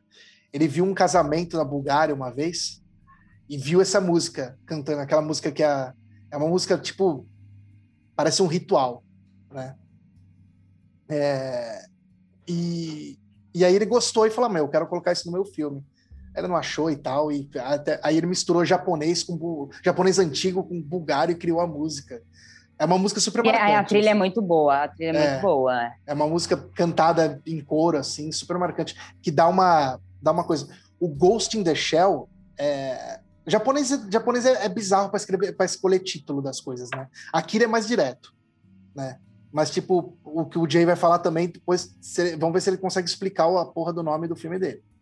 Mas... Mas, mas faz sentido esse nome do, do, do Ghost in the Shell total. Faz, né, faz sentido. Faz, Na verdade, nossa, Ghost... é, faz muito. Mas aliás. Ghost in the Shell virou um termo para justamente androids terem alma. Tipo assim, é um, uma alma dentro de uma concha. A concha, entendeu? Então, tipo, claro, tem a unidade Shell, né? Tipo, pá, não sei o que tem. Aí aqui no Brasil se chamava. Como chamava como saiu? O Fantasma do Futuro. Ai, que horror. Mas enfim, é, a galera vai, tipo, opa, Quero ver um fantasma do futuro. Mas enfim. É meio que é, né? É, Aqueles, é, é, é que esse é? ghost é muito louco, né? Porque tem essa é. ideia do fantasma, tem a ideia do espírito, né? Tipo, ghost, do, da pessoa, né? do sim. ghost, do espírito, que, que ela ainda tem no corpo a dela. Alma, muito né? louco. Tem aquela discussão, inclusive, é justamente isso, né? Tipo, quando você cria um programa que toma decisões sozinho, com o tempo ele vai criando decisões sozinhos até que ele cria uma personalidade, porque afinal de contas ele está criando memórias dessas, dessas decisões Exatamente. que ele está tomando. A então, Siri até... tá aí para provar. Exatamente. Então, até onde a Siri vai se tornar uma indivídua também em algum momento? então... Tem tudo a ver com o filme, né? A questão é, da autoconsciência ah, contra o que resta é, inclusive, da consciência, inclusive, logo né? no, é. logo no uma é. síntese desse filme. Sim. Ah. Inclusive, lá no começo, logo no começo, ele falou assim, ah, mas será que, eu, quando ele tá hackeando, mas quanto tempo faz para che chegar na alma? Ou seja, já tem ali uma questão ali que ele, ele consegue hackear e parece que ele chega na alma, já é, uhum. assim, sabe? Tipo, uma coisa... Então, o que é Mas alma? eu jogo mais, jogo ah. mais, porque hoje em dia a gente vive né, cheio de tecnologia, a gente recebe um monte de coisa, né? Uhum. E muita gente acaba absorvendo tudo aquilo, não necessariamente fazendo parte da própria personalidade. Dá pra gente falar mil horas aqui sobre Nossa. mil coisas, né? Nossa, Até que ponto, né, uhum. as pessoas hoje em dia mesmo são elas mesmas. Não por conta da mais, quantidade né? de informação, de, te de, tecnologias, uhum. né? Como elas se colocam na, nas mídias sociais. Nossa, Enfim, inclusive, né? olha, assisti. Dá para ficar horas querer. aqui falando sobre é, muita coisa. O vídeo do. É, então, e foi muito sem querer que eu assisti. Passa, nem sei de quem era o vídeo, tá? Mas no Instagram, uma menina falando que ela começou a postar, ela falou assim: olha, eu tô postando esse vídeo aqui sem filtro. Ela assim, por quê? Ela só usava esses filtros de Instagram e ela começou a se olhar no espelho e não se reconhecer. Uhum. A se achar feia, a se achar isso, a se achar uhum. aquilo. Uhum. E ela falou assim, então agora eu não vou mais usar filtro. É besta, gente, mas é isso. A pessoa ela para de se reconhecer e ela começa a querer uhum. se mudar para chegar naquilo que ela está vendo ou naquilo que ela Sim, quer. É, Cara, hoje em é, dia muitas pessoas é, chegam em, em é, cirurgiões plásticos com, com o próprio rosto, com filtro de Instagram. É, Sim. Eu é, quero, quero, ficar assim. assim. E mostra a é. fotinha com é. filtro, eu quero e, ficar e assim. E é isso que, é isso que a, a, discussão do filme é super válida, que é de 1995, né? O filme. É, 95. O HQ é de 89, é, o filme é de 95. 95. Ele. Essa, essa discussão de tipo assim, como as memórias constroem a personalidade da pessoa. Se a pessoa vê uhum. ela com filtro todos os dias, a memória dela vai ser ela com cara de filtro sempre. E aí, quando ela vê, ela vai assustar. Eu tive essa, é, eu tive essa experiência, tá? Foi uma, um pouco menor, mas, tipo assim, eu tinha um iPhone 6. Aí, quando eu tirava, tipo, selfie, mas eu nunca não sou um cara de tirar selfie, né? É, tem várias, tá no meu Instagram, você vai ver muita selfie minha. Né? Tem, aí eu tirei uma foto e tal, aí eu fui, eu peguei o iPhone 11 e falei, ah, deixa eu ver isso aqui. E te, eu fiquei assustadíssimo com a minha cara no iPhone 11. Assustadíssimo. Muito detalhista. Sim, eu falei, detalhes. caralho, Mano, eu tô parecendo um velho de 80 anos. Tipo, uma coisa assim, porque tinha umas rugas, tá ligado? Eu falei, mas nunca vi essa porra na vida. Não tava vendo, isso não tava aqui no outro celular. Meu, que nem espelho não pegava essa caralha. Enfim, é, então é mais ou menos assim. Então, Ghost de Shell é um desenho assim, você que curte temas filosóficos, que é fã do sci-fi raiz, que é esse sci-fi de identidade, de questionar, tipo, a vida, o universo e tudo mais, é isso aí. Inclusive, é tem, muito inclusive eu posso até dar uma dica de um. A gente pode fazer um episódio sobre só sci-fis undergrounds. Dá né? pra fazer. Ai, Sim, adoro, tem... pode ser. Boa. Vocês querem, galerinha? Vocês querem, querem porque, inclusive porque eu assisti um sci-fi maravilhoso que é super underground, acho que nem saiu aqui no Brasil, chama Archive. É, é bem isso aí, é bem, bem da hora. A gente pode falar sobre ele em, em algum momento. Só sci-fi, tipo, underground, assim, sci-fi, sci-fis que mais são mais, mais desse tipo, né? Filosóficos, assim. É. Mas Faça um é... paralelo rapidinho com o filme. Porque hum. a gente tem algumas questões, né, com o filme que saiu do Ghost in the Shell também. Qual? Né? É, o, o, filme em si, né, ele foi criticado com, com a Scarlett Johansson ah, sim, por conta ela do White Shame, né, que é, falaram, exatamente. É. Ela não é oriental. Só que no Japão, por exemplo, ele fez muito sucesso entre os japoneses por conta da imagem, né, Porque, que assim, lembra, enfim. Se a gente falar sobre em questão filme, ele não é um filme ruim, não. Ele é um filme até bem legal. Ele é um filme bem legal. Eu gostei quando eu vi. Não, eu, eu também gostei, eu acho que tá tudo ali. E é um Mas filme... ficou na minha cabeça essa questão também do white shaming, né? Será que se tivesse mais Fica. Aquele é. visual, né, japonês, porque se passa no Japão, é filme, né? É, Talvez então, mas aí é, uma... mas é meio dúbio. Lembra que a gente, a gente discutiu isso já, sobre o quão japonês são os japoneses para os japoneses. Você entendeu? Porque tipo, quando eles fazem, né, todos eles têm olho grande, eles têm o rosto até bem ocidentalizado, alguns deles. Então, por isso que talvez tenha feito sucesso lá. Para eles foi ótimo era isso, sabe? Tipo, eles têm nomes japoneses? Tem, porque eles estão acostumados. Mas talvez eles imaginassem a Major até como uma, uma mulher europeia, sei lá. Não dá pra saber. Sim. Mas isso, mas isso me desprendeu um pouco na hora, viu? A hora que, tipo, porque a hora que ela revela o nome, você vê a imagem dela, assim, né? Não ah, e ela né? fala o nome japonês, cria uma desconexão, porque você fala, mas caramba, nem não, tanto. Né? Nem tanto, porque quando você sabe que o cérebro é de outra pessoa. É, mas eu não sei. É, é, é uma Pode coisa ser, assim, então, é, porque vai né? que esse corpo também foi comprado no mercado negro. Não, no mercado, mercado negro. Mas o corpo é. Porque, tipo, aquele outro corpo que aparece é uma loira de olho claro. Né? Aquele, é, uma, é uma Vivi de olhos azuis que aparece ali. Né, que toda quebrada lá. Aqui tá aqui é no cérebro. Sim, sim, Entendeu? sim, sou eu de olhos azuis, é Exatamente. Ali tem... é, mas aqui quando a gente fala de, de anime, desenho japonês, não tem esse lance de, de é, manter né? né? a é. imagem e tal. Cê, eh, tem outro desenho que sofreu isso, que é aquele Alita Battle Angel, né? Ah, ele... É, Mas ela ele... ainda você conhece, né? Um não, então, assim. e eles transformaram a cara dela em um anime, em filme, né? Quem uhum. assistiu uhum. Alita, que também não é um filme ruim, é um filme foda. falar. Anjo de combate, não foi uma coisa é, assim? É, Alita Anjo de Combate. É, Alita Battle Angel eles pegaram a menina, a atriz, deixaram o olhão dela grande e fizeram aquela dela tipo um mangá. A galera falou: puta que pá, vai ficar uma bola. Mas não, não, é super, super orgânico no filme, funcionou. Robert Rodrigues é uma tá linguagem. Robert Rodrigues é, é bom em fazer essas, essas bizarrices e ficar bom. Né? Tipo, né? Mas, é... mas eu não sei, mas ficou legal, mas eu gostei do é. filme. Então, Porém, eu, eu, acho que sim, que se tivesse mais aquela ambientação japonesa, teria ficado mais crível, não sei. Sim. Mas daí já é muito particular daí de cada muito um. Né? particular, né? exatamente. Mas o filme eu gosto, não, não, tive, não tive críticas. É, também porque eu não sou um cara que, né?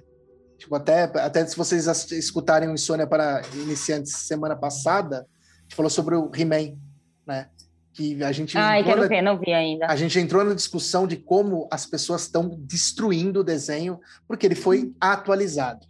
Entendeu? Ele hum. foi atualizado de forma assim muito real e adulta, né? E é mais uhum. ou menos isso que acontece, tipo assim, as pessoas ficam fã, elas se apegam a uma, uma elas têm uma relação com a, com a obra original que, que às vezes não faz sentido, não tem não tem racionalidade, sabe o que o que está acontecendo ali. Então, não sei se, se com in the Shell eu, eu, eu, a obra da, do, com a Scarlett Johansson, né? Não sei se. se talvez eu tenha me é nesse, é, Quando eu assisti, é que, eu até esqueci que, o desenho, sabe? Eu falei, ah, tô vendo Sim. um filme aqui, sabe? Mas é que acaba querendo ou não caindo, né, as questões da própria indústria. Então acho que talvez isso, sim, né, sim, sim. e da sequencial pesado, a presença é. de atores brancos fazendo uhum. personagens que não são brancos Exatamente. em situações que não se encaixam. Então querendo ou não acaba, não tem isso, como. Não, Aí só por quê? Por quê? É. Por quê? Por Se bem quê? que ele, e, eles, e eles colocaram o Takeshi Kitano no filme, hein? Então, mas aí o que, que, me pegou de novo também, porque é. você vê pessoas com, com as pessoas japonesas ali, é. e aí, né? É, Acaba ta- tendo uma desconexão. E é engraçado que, que todo mundo fala inglês e o Takeshi Kitano fala em japonês no filme. E eles entendem e ele responde. É assim, é uma coisa bem futuro mesmo, né? Uma coisa bem. O que seria tipo. uh, Como se aquela. uh, Não sei co- como que chama aquela, aquela aquele cidade, né? Dos setores. Todos fossem todas nacionalidades e todo mundo fizer falar a sua língua e. e Não é isso importa a língua que você falar, eu entendo. É, é. E o Takashi Kitano é maravilhoso, né? A gente pode também fazer um especial Takashi Kitano. Só Ó. filmes do Takashi Kitano. né? Tem, tem- só de cabeça eu lembro de dois maravilhosos que a gente tem que é o que é o, o Zatoichi e o Brother. Que ele, é, os dois são maravilhosos. Pronto, já temos já mais temos uma lista, né? aí. Já né? temos É. aí, tá vendo? Mais dois prontos já para falar. Se você tiver mais algum para indicar, já manda mensagem Já. pra gente. Eu vou tentar lembrar outro do Takashi Kitano. Né? É, Takashi Kitano, o- o- ele fez o Battle Royale, mas ele é ator no Battle Royale, né? Que é o- aquele, aquele reality show japonês que, que as crianças têm que se matar. Ai, Violento, que horror. Não vi. É, o precursor do- dos Jogos Vorazes, né? É o precursor Ah. dos Jogos Vorazes. É suave, não, mas é bem suave mesmo, não é, não é pesado, não. Eu assisti, ó, não vai que Coisa de pesado. jogo, né? Não, mas não tem, do sangue é totalmente fake, tem umas mortes bem, bem ruins, ó, né? Mas enfim, A morte, as, as cenas do Akira e do. nossa, sim, do Akira sim. em si são mais reais. Muito, muito mais, muito mais. Mas, Jay, acho que é sua vez aí de, de, Vai, Jay. de vai levar a gente para Vamos lá. um universo um pouco diferente, Respira. mais É. leve, né?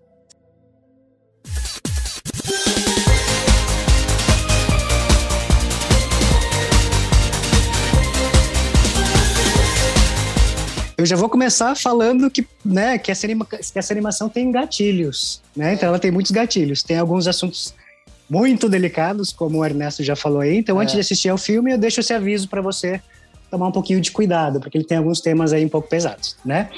Bom, agora eu vou pedir para quem estiver ouvindo a, gente nesse momento aí, pensa aí em um artista, pensa em um cantor ou um ator que você é muito fã ou já foi. É, pensou? Será que a imagem que você tem dele é a imagem que ele tem de si mesmo? Será que o que você espera dele, ele está pronto para fornecer ou retribuir? O que foi preciso até que ele chegasse a esse patamar onde se encontra hoje? Será que ele é realmente como aparenta ser? Então, eu com essas perguntas eu vou deixar fervendo aí na sua cabeça durante o programa. Durante esse bate-papo aí que eu vou falar sobre o filme Perfect Blue, em tradução livre aí, o azul perfeito. E já deixo uma pergunta aí, será que existe, né? O azul perfeito, quando a gente está falando de cor, o Ernesto estava falando ali, né, o que É significa esse perfeito nome? Quando a gente né? E quando a gente está prestando atenção, quando a gente fala de cores, né? O azul tem aquela coisa de calma, de perfeição, né? Então depois a gente fala um pouquinho da onde que vem, por que que tem, que que tem a ver, né? Esse nome. Bom, o filme ele é de 1997. Ele é uma obra do diretor japonês Satoshi Kon, falecido em 2010. E é autor aí de grandes animações de sucesso, como Millennium Actress, Paprika, entre outras, e é uma adaptação de um romance do mesmo nome do escritor Yoshikazu Takeuchi. Bom, o que é esse filme, né? A trama se passa com a nossa protagonista, a Mima Kerigoe, que é uma jovem cantora de música pop japonesa, o famoso J-pop. Aliás, deixa eu. E ela era líder Deixa eu falar uma coisa sobre aí, porque eu- É. é. uma, é uma relação que tem nos três desenhos. A rotoscopia come solta, né? Come solta. Ne- come, Nesse daí do caralho. Jay, tem uma dancinha no começo ali que você fala, puta que pô. Ali a rotoscopia come solta na, na, na coreografiazinha assim, orra. Mas vai, tem um- logo no começo ela, ela fazendo a coreografia, lá, lá, lá, lá, lá. Falei, meu Deus. Socorro, né? muito, Porque- muito. Não, sim. E, e aí essa coreografia tem uma, tem uma cena lá que tem muito tem, tem uns porquês, é muito louco esse filme, gente, muito É. louco. Bom, e a Mima, ela era líder, né, do grupo Chan. A... Cara, não, gente. C-H-A-N, não é o Chan. Ô, ô, Jay, Jay, Jay, É. para, para, volta, fala, e- fala essa frase toda de novo. É, porque é, travou Ela era líder... do- Peraí, peraí, peraí. Ah, travou? Sua internet, é. Sua internet parou, travou você aí. Então, pera um pouquinho. É. Tô travado ainda? Não. Não? Na verdade Voltei? tá. Na verdade tá, peraí. Se mexe. Então me espera um segundo, peraí. Tá, esperamos. Meu, meu, meu, minha voz tá saindo, A voz Tá. tá, a voz tá.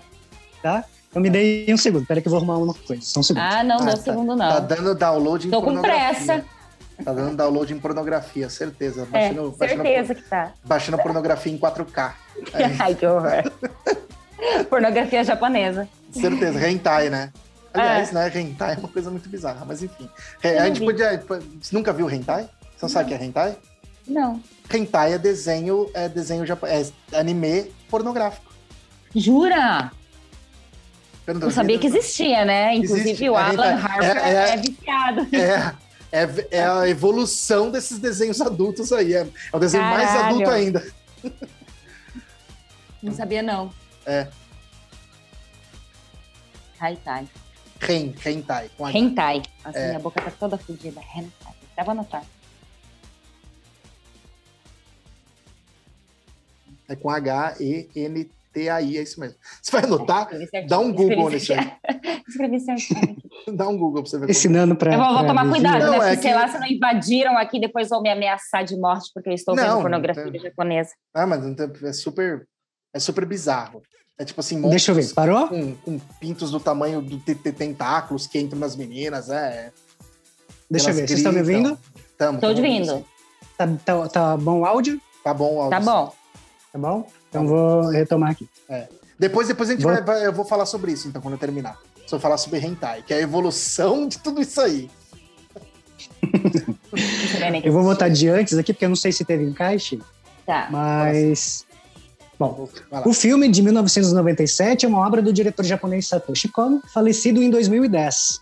Autor aí de grandes animações de sucesso como Millennium Actress, Paprika, entre outras, e é uma adaptação de um romance do mesmo nome do escritor Yoshikazu Takeuchi. Bom, a trama se passa com a nossa protagonista Mima Kirigoi, que é uma jovem cantora de música pop japonesa. É, Para quem ouve aí, né, o nosso famoso J-pop. E ela É. era líder Ah, foi- do grupo foi- Chan. Que eu ia A falar. É, rotoscopia. Falou que eu- nos três filmes a rotoscopia come solta. Aí. Porque, cara, o movimento deles é muito perfeito, assim, muito perfeito. E dá pra ver que eles gravaram em estúdio, pegaram o vídeo e psh, desenharam por cima das pessoas se mexendo na vida real ali. É para fazer o... E não tem aquela perfeição, tipo assim, uma sincronia, tipo, falsa. Não, né? não tem. Você vê que os movimentos deles, assim, são É. muito, muito então, reais. Muito ali- então, é, rotoscopia. Aliás, eu- a Disney já faz desde a década de 50 a rotoscopia, né?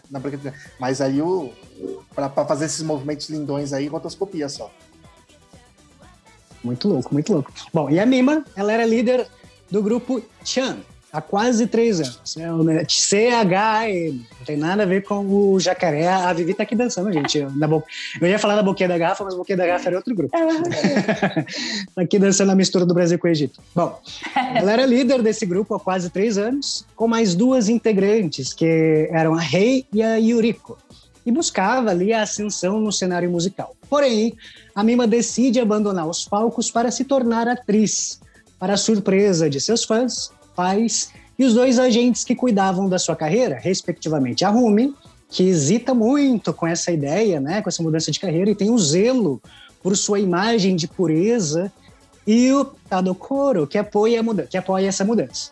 E essa decisão lhe custaria a paz por um bom tempo e colocaria à prova até mesmo da sua colocaria à prova até mesmo a sua identidade. É, os três filmes ele tem essa questão, né, de, de perda da identidade. Perda da Esse link aí é muito importante para a gente prestar atenção. Bom, e uma coisa para prestar atenção na cena onde a Mima se despede da carreira, que o que o Ernesto estava falando ali, é que a plateia ali ela tá preenchida apenas por homens. E entre eles tem um específico ali, que é o Mamoru Uchida, que é um cara mal encarado, com uma expressão de dar medo. Jay, deixa eu só comentar. isso. Eu não sei se isso foi uma crítica ou simplesmente passou despercebido. Eu acho que não. Eu acho que foi uma crítica. Porque, cara, Hum. é muito assim. É uma sexualização de- de- dessas meninas do J-pop de um nível hard, assim, que só os tiozão e os, e os, e os meninos gostam, né? Hoje eu não Sim. sei. Não sei se. É claro que eu vejo que, tipo, vários adolescentes gostam. Também, não, Mas não ali- mudou, não mudou muita coisa, É. não, ainda tem. É, Aliás, então, tá. depois a gente vai falar um pouquinho sobre essa indústria, que tem uma- umas coisas bem bizarras, né? É, uhum. Mas, mas enfim, tu- só pelo público ser apenas de homens, você já percebe que tem essa questão aí, né? Desse Uhum. fetichismo Exato. bizarro. É que eu né? não sei se foi de propósito no, no filme, né? Ou o diretor colocou. Foi uma "Vou crítica. colocar- Não, é uma crítica, não deixa ah, de ser tá. uma crítica. É uma crítica também. É uma crítica. Esse cara aí, mal encarado, né, de dar medo, que eu falei pra vocês, enquanto ele observa a Mima cantar e dançar, ele levanta o braço numa posição onde o ângulo faz com que ele pare... com, com que ela pareça dançar na palma da mão dele. Uhum. E é isso que ele quer, né?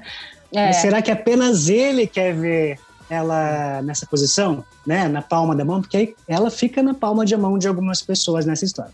Uhum. E o sentimento desse stalker aí pela Mima é muito semelhante à síndrome de uh, Clerambault ou erotomania, que é onde a pessoa tem uma convicção delirante que é amado por alguém que está em uma posição social superior. E isso pode levar esse personagem a atitudes extremas e doentias não é apenas como aquele amor platônico que você sentia por alguém que via na TV. Né? Sempre tem aquela pessoa que gostava, todo mundo tem, né? Um crush. É, falando sobre né? He-Man, eu era afim da Tila. Nossa, eu queria pegar aquela Tila. Gente, aí, ó. gostava aquela mulher. Quem que era o seu crush, Vivi? Putz. Não era o He-Man, não, né? Porque o He-Man era. Não, é. o He-Man era lembro. atravessadinho, né? O He-Man era estranho. É. Não sei. Quando eu era novinha, assim, meu crush era o Fábio Assunção. Ah, gente, não, aí é fácil. Eu mando um crush bizarro que é a Tila do He-Man e você manda. Pois é, não, mas quando eu era criança, minha mãe, eu falava para todo mundo que eu queria ser famosa, queria ser artista para conhecer o Fábio Assunção. Realizou seu sonho. Continua, Jay. Eu conheci ele no elevador do lado do. Ela viu?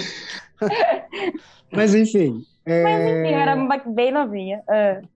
A transição, Hoje é o Rodrigo né, Santoro, viu, Rodrigo Santoro? Ah, Rodrigo Parabéns Santoro. pelo Dia dos Pais. Ah, né, a, gente, a, a, gente tem uma, um link próximo do Rodrigo Santoro. Dá para falar, dá, apresenta ele para nós aí. Você sabe. Mas continua, gente. Depois a gente, a gente revela.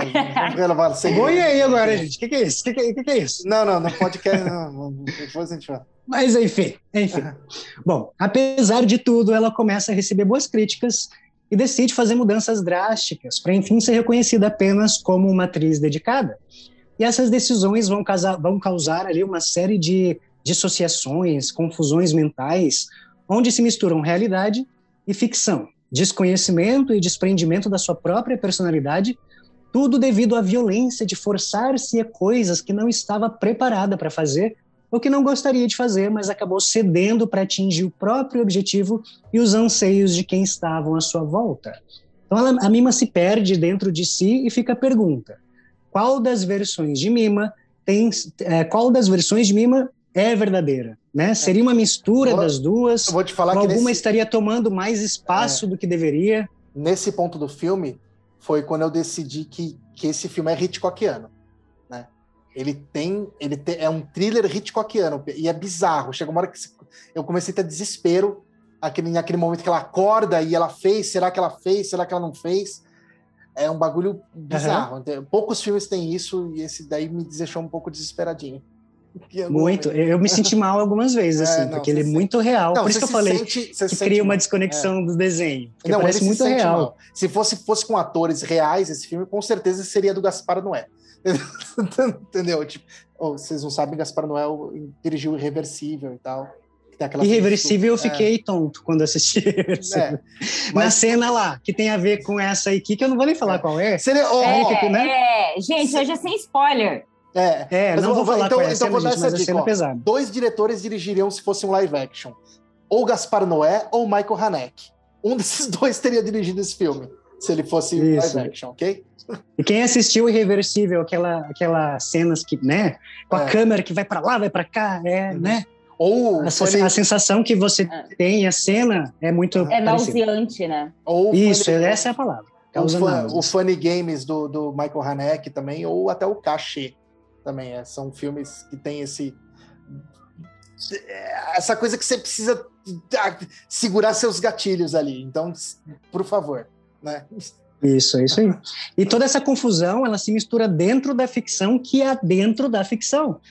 Pois algumas gravações que a Mima faz como atriz, né, na animação, em uma série dramática, isso, a ficção dentro da ficção. São encaixes perfeitos para pregar peças na nossa cabeça se a gente não presta atenção na sequência das cenas, que são aí de tirar o fôlego, fôlego e, por vezes, muito perturbadoras. E em meio a tudo isso, algumas pessoas que cruzaram o caminho da ex-cantora em sua nova trajetória começam a ser assassinadas, levantando mais uma pergunta: por que essas pessoas estão morrendo e quem está matando essas pessoas. Volta E um dizer, dado interessante, é, diga. volta a dizer que, que essas cenas de. Se fossem live action, só o Michael Haneke fazia essas coisas. Tipo, não é spoiler, mas digo, cara, é, pegar uma chave de fenda e enfiar no olho com gosto, entendeu? E a pessoa ficar nem entender o que tá acontecendo e começar a gritar, tipo, segundos depois que ela tá entendendo que tem uma, uma chave de fenda enfiada na cara dela, só o Michael Haneke faz isso aí no live action, na moral mesmo. Então, a Sim. violência, eu achei. O filme dá um pulo muito forte quando, quando começa essas violências. muito, ele é muito, ele tem uma crescente É. perfeita, assim, tipo, muito bom. E um dado interessante para quem for assistir ao filme é que uma das cenas, a Rumi, né, que é a agente dela, ela ensina a nossa protagonista a usar o computador pela primeira vez e como acessar a internet. E o ano era 1997. Então a internet ainda estava se popularizando e muitas pessoas ainda davam seus primeiros passos em aulas de informática nessa Você vê, época e nesse você vê como o Japão, contato. como o Japão era atrasado. Aqui no Brasil, desde 1988, já tinha B- B- Aqui, BBS Brasil. né, Nossa, eu fazia aulas de digitação antes de nascer, rapaz. É uma Pois coisa é, entendeu? Japão atrasadíssimo. E aí, nessa, né, nessa descoberta aí, ela descobre, nessa descoberta com o computador, como usar, ela descobre uma página chamada Quarto de Mima aí na internet, que é alimentado com informações sobre ela iam além do seu status de estrela, mas também detalhes de sua vida pessoal, fazendo com que sua paranoia aumentasse ainda mais e não conseguisse, e não conseguisse ele distinguir se o que estava escrito era realidade ou não. Qualquer semelhança com o quão tóxicas as pessoas podem ser atrás da tela de computador na atualidade É. não é mera As coincidência. pessoas tretando no Instagram é, é maravilhoso Nossa. pra gente assistir, mas né, a gente É. sabe como funciona, né?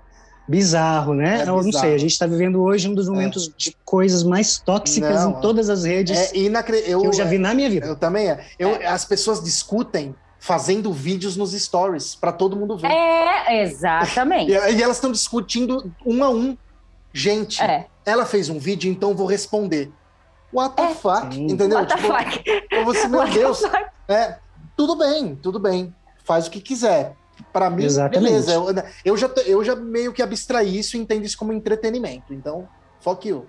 Manda, manda Sim, aí. e, né, esse lance de stalking, É. de, né, enfim, Que, muito Inclusive, foi presente. muito importante que a lei do stalking foi aprovada no Brasil finalmente, né? Amém, amém, porque tá uma palhaçada, né? Teve gente. Uma aí- palhaçada. é.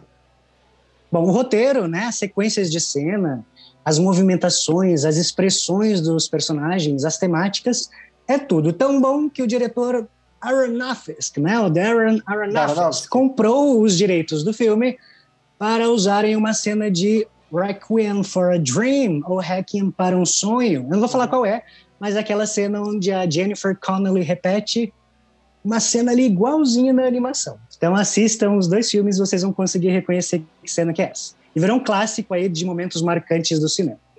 E se você assistiu também o Cisne Negro, também do Aronofsky, Ah, Muito, nossa, né? não, vai é, conseguir enxergar muitas referências verdade. de Eu ia falar isso. nele, ele é fã, né? Ele é fã, ele é fã. Ele é fã. O Aronofsky é muito fã de anime. Ele é Muito, louco, muito. Ele, é- ele é maluco, mas é fã de anime. Ele é fã. Não, mas você- é, vocês assistiram, né, o Cisne Negro? Sim. É total. Sim, sim. Não, não, é a É mesma coisa. total, É a mesma É. coisa. É, Quem é a real? A Cisne Branco Exatamente. Cisne? Nossa, essa É, paranoia é, é, muito, é. muito louca, assim, sabe? Uhum. Opa.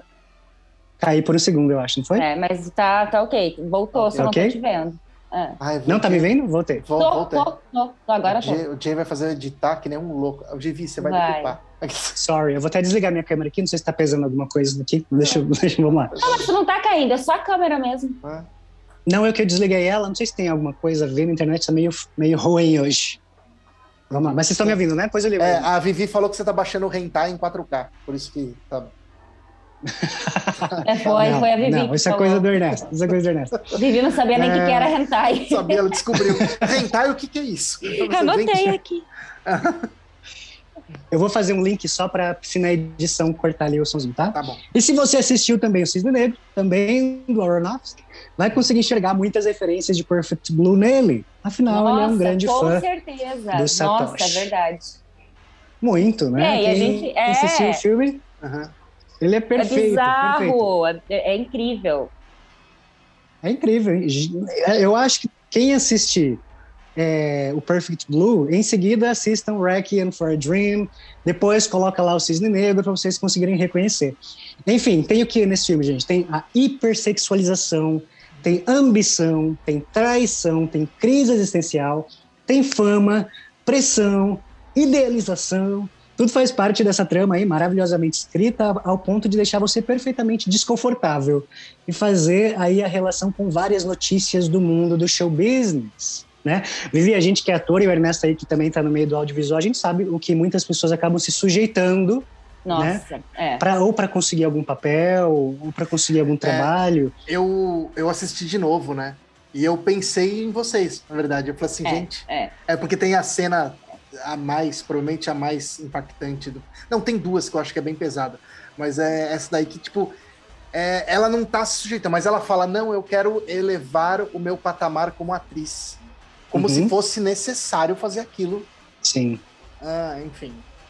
Eu não é, sei. É horrível, eu, horrível. Eu acho que vocês, vocês me respondam mais aí, porque eu já vi. A, a gente tem coisas bizarras com, com, com tipo, uh, com cenas, por exemplo, com o Brown Bunny vocês devem falar desse filme.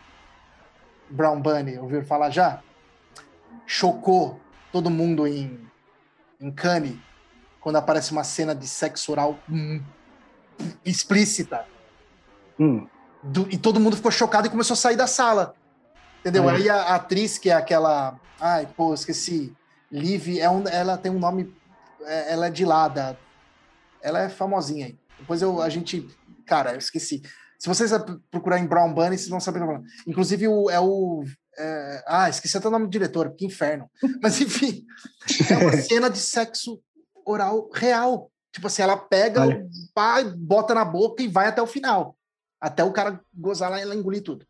Entendeu? Aí todo mundo encane, é todo mundo levanta e sai fora. E ela fala: não, eu acho que isso é uma questão da atriz, a atriz precisa. É foda, cara. É Entendeu? É foda. E acho que não atriz não precisa nada, né? A atriz é. só faz aquilo que ela quer. É. Mas, mas, a gente ouve, sim, volta a, a gente, ouve sabe. histórias de é, atores, né? É. né, e, é, e não é longe, né? A gente não precisa olhar para muito não, longe. Não, é, aqui, não, muito pelo não é, a gente não está falando de alguém que está se sujeitando a alguma coisa para estar tá em Hollywood. Não, sim. não, não. É, não, não precisa ir. E fica bem claro, tipo assim, ah, e, ah, mas é arte, a gente tem que entender ali, não sei. E não sei também, tipo, aí no Perfect Blue eu, me deu, eu tive essa sensação muito ruim, assim. Inclusive porque, tipo, parece até que os, os diretores, os produtores estão mal intencionados. Porque quando eles pedem para ela fazer aquela cena, Sim, total. Ela, ela veio de, um, de, um, de uma coisa infanto-juvenil, praticamente, é. e bota ela uhum. numa cena pesadíssima, assim, sei lá, velho. Tipo, então. Acho que é uma Sim, ela tem toda essa imagem. Na verdade, ela tem, né, o, o, a questão do Perfect Blue, ela tem. Quando a gente está falando hoje em dia, né, em 2021, de um idol do, do J-pop ou do K-pop em, em, si, né, tem toda essa ideia de você de, de, ser um exemplo, de você ter pureza, de você é, ter uma imagem a zelar, né, o que é, é muito complexo né? E dentro do, dessa animação, a questão é que os próprios produtores montam ali cenas, cenas específicas, porque ela começa a ser bem criticada como atriz nos pequenos papéis, né? E eles colocam cenas ali para tentar mudar essa imagem dela, de menininha para uma mulher, e ela acaba fazendo outras coisas para atingir isso. Só que, né, até que ponto aquilo é a perversão de quem escreveu aquela cena, porque sabe da condição daquela pessoa e atriz, né? Até que ponto aquilo é cabível ao filme ou à série, ou até que ponto aquilo é um fetiche de quem está escrevendo, né? Então fica muita então, coisa. Isso aí, teatro, cinema, tem coisa que a gente percebe que é desnecessário, né? E que você vê coisa. que aquilo é, é por conta do diretor, por exemplo, né? Então, o escritor, enfim, é muito presente isso aqui. E para vocês terem noção desse desse ambiente, assim, né? Vamos falar uma notícia, né? Porque esse aqui a gente está falando dela como cantora. Antes ela era uma cantora, né? E essas gravadoras, né, as gravadoras asiáticas em si, acho que não só as asiáticas, mas as asiáticas, Japão e Coreia são muito conhecidas por conta desses contratos absurdos, né? Para vocês terem uma noção, por exemplo, em 2013 tinha, é, tinha uma, uma cantora de um desses grupos de J-pop, que era o AKB48, que é o AKB48. Na época ela tinha 20 anos. O que, que, que tinha no contrato dessas cantoras, né? Ela não podia ter nenhum relacionamento, ela tinha que ter aquela imagem dela de perfeição, ou seja, uma coisa para que os fãs pudessem sentir que em algum momento ela poderia ser deles de alguma maneira, né? Para ela não quebrar essa possibilidade de ser é, deles de alguma maneira. Então, é muitos fãs são homens, né? Esses pôsteres, as roupas é, de adolescente, infantilizadas às vezes. Isso em contrato. Imagina, vivia cantora, vivia. Você vende a alma, um né? Contrato, é exatamente é. isso. E, e, isso é imposto, né? Ou Sim. você assina, ou não vai ser ninguém. É, né? E o que então, aconteceu? Então, é, do meio. E aí muito, não é só, tem muito assédio. Exatamente. Tem muito pensa, assédio. É, não é só música, você, quando você para para pensar no meio artístico, é geral, assim. É, você vende, né? Você tem que vender a sua alma. Sim. E as pessoas fazem o que bem entenderem com isso. Sim, e aí você é, é absurdo assim, né? Você assinar um contrato onde você faz, você abdica da sua vida, né? Para ter uma imagem a zelar e para você ser idolatrada de uma maneira bem estranha, assim, né? É a Enfim, moda também pode... tem muito disso. É, eu muito. acho que existem algumas áreas que sofrem bastante. Assim. Sim, e nesse, nesse, nesse exemplo que eu estou dando para vocês, a menina ela foi pega aí, né? É, saindo de um apartamento ou de um lugar com um affair, né?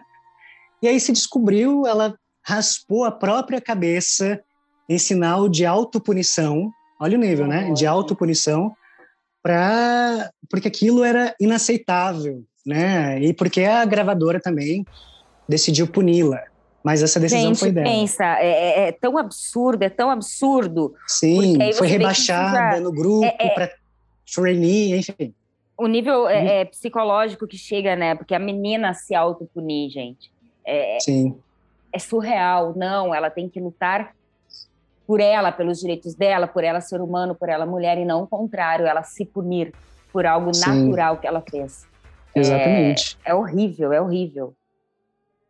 E o filme tem, tem isso, gente. O filme é muito, muito, muito real para artistas que forem assistir. É muito fácil linkar exemplos, né? Para quem não faz tanta parte, tanto parte assim do, do, do meio artístico, vocês conseguem pensar sobre esse assunto. Por isso que lá no comecinho eu fiz aquelas perguntas para vocês imaginarem quem, é, quem, de quem vocês são fãs, para vocês pensarem nas possibilidades de coisas que podem passar por trás aí, né, da, do que a gente vê aí na televisão, enfim, né? E assistam, assistam com esse cuidadinho aí, mas assistam porque é um filme muito bom, maravilhoso. E a questão do azul, né, do azul perfeito, ela começa com o azul perfeito né, com a pureza e tudo e tal. E vocês vão prestando atenção né, na, na, mudança, inclusive na mudança de cores dentro do próprio filme, né? Tem muito vermelho, enfim, acaba com vermelho e coisas assim. Então existe esse azul perfeito? Existe, Ernesto? O Não. Perfect Blue? Existe, existe, existe. é, eu acho, eu, eu acho assim, assistindo o filme, é, você vai se chocando e tal, mas eu falei dos títulos, né? O, meu, é, a, a, a exceção do Akira, né? Mas a regra é fazer títulos que, que não. Que, que façam você pensar mais ainda. É bizarro isso. Uhum, né? sim. Tipo, Perfect Blue é, é o nome, né? Aí você vai assistindo, você onde tá a porra do Perfect Blue? Você fica procurando. Né? Exatamente. Né? Mas a gente, isso é uma mentalidade muito ocidental, né? A gente fica procurando, tipo, é, a gente é dicotômico, né? A gente sempre pensa em 0 ou 1. Um. Mas por que isso? Por que aquilo? E eu acho que o oriental, ele tem essa, essa expansão um pouco maior, assim, de, de tipo, o título é, é uma reflexão sobre o, o, o tema do filme né? E não, não tá ligado diretamente. Senão, tipo assim, se fosse passar na sessão da tarde, que fosse um filme assim, ia chamar o quê? É... Uma atriz numa confusão muito grande, sei lá. Entendeu? Tipo, Sim. A tragédia de Mima, enfim. A tragédia sei, de né? Mima, é, algo assim, né? Não Perfect Blue. Mas esses filmes que instigam você a pensar são muito interessantes, porque não, é filme, não é uma tradução aleatória, né? Todos eles têm um porquê. Isso é muito interessante. E, e é legal desses três filmes que a gente apresentou hoje para vocês, que todos eles têm essa questão de identidade. Todos. Não tem um Sim, que vocês não vão ver que eles linkados. se perdem dentro de si mesmo. Muito, é. muito linkados E nem foi tão proposital, viu? Que se encaixaram aí. A gente só queria falar sobre anime. A gente descobre que, tipo, É. na verdade, o- os diretores japoneses são realmente. Vai muito mais além, né? Vai muito mais Uhum. além, né? Né? Muito mais além. Muito mais além. E aí, pessoal, alguma coisa a dizer sobre? Que é um clima, né? A gente terminou aqui num clima pesado desse É, negócio. não, Claro, gente. Também A gente vai-. Não tem nem como, né, gente? Não tem Eu nem tô aqui como. analisando a minha vida e as minhas escolhas. Sim, É. nossa Quem senhora. sou eu? É, e, Gente, e a esse gente time dura semana na tua cabeça. Ficou uma semana depois pensando, tomando banho, pensando, meu Deus, o que, que é aquilo? Será que eu sou eu? O que que, né? E semana passada a gente estava tão, aqui? Tão feliz falando sobre Napoleão Dynamite. Né? né? Ah, gente do céu, é, não, é, não dá, né? Não dá. Mas é necessário, gente, é necessário. não, é Muito bom. necessário. Inclusive você que é cinéfilo, pelo amor de Deus, visite essas coisas, tá? Como a gente já falou isso aqui várias vezes. Vocês têm que visitar tudo de cabo a rabo.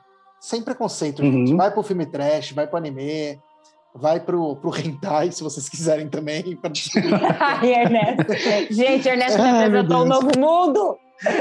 Avi, é porque isso que é engraçado. O, Ja- o Japão que eu tava falando, o Japão, nenhum, nenhum, de- nenhum país explorou tão a fundo o desenho. Aí eu vou potencializar isso ainda. Porque é assim, ah, nenhum país, nenhuma cultura acho que explorou tanto o, o desenho para fazer é, obras dramáticas em desenho, né? Dessa forma com o Japão. E aí eu lembrei que eles passaram essa barreira e criaram pornô também em desenho, né? Que é o hentai. Então, pelo amor de Deus, né? Tipo, então a cultura ali do, do Japão com, com o desenho é, é aquilo. Eles sabem que, que o desenho é uma forma de você criar o que eles quiserem.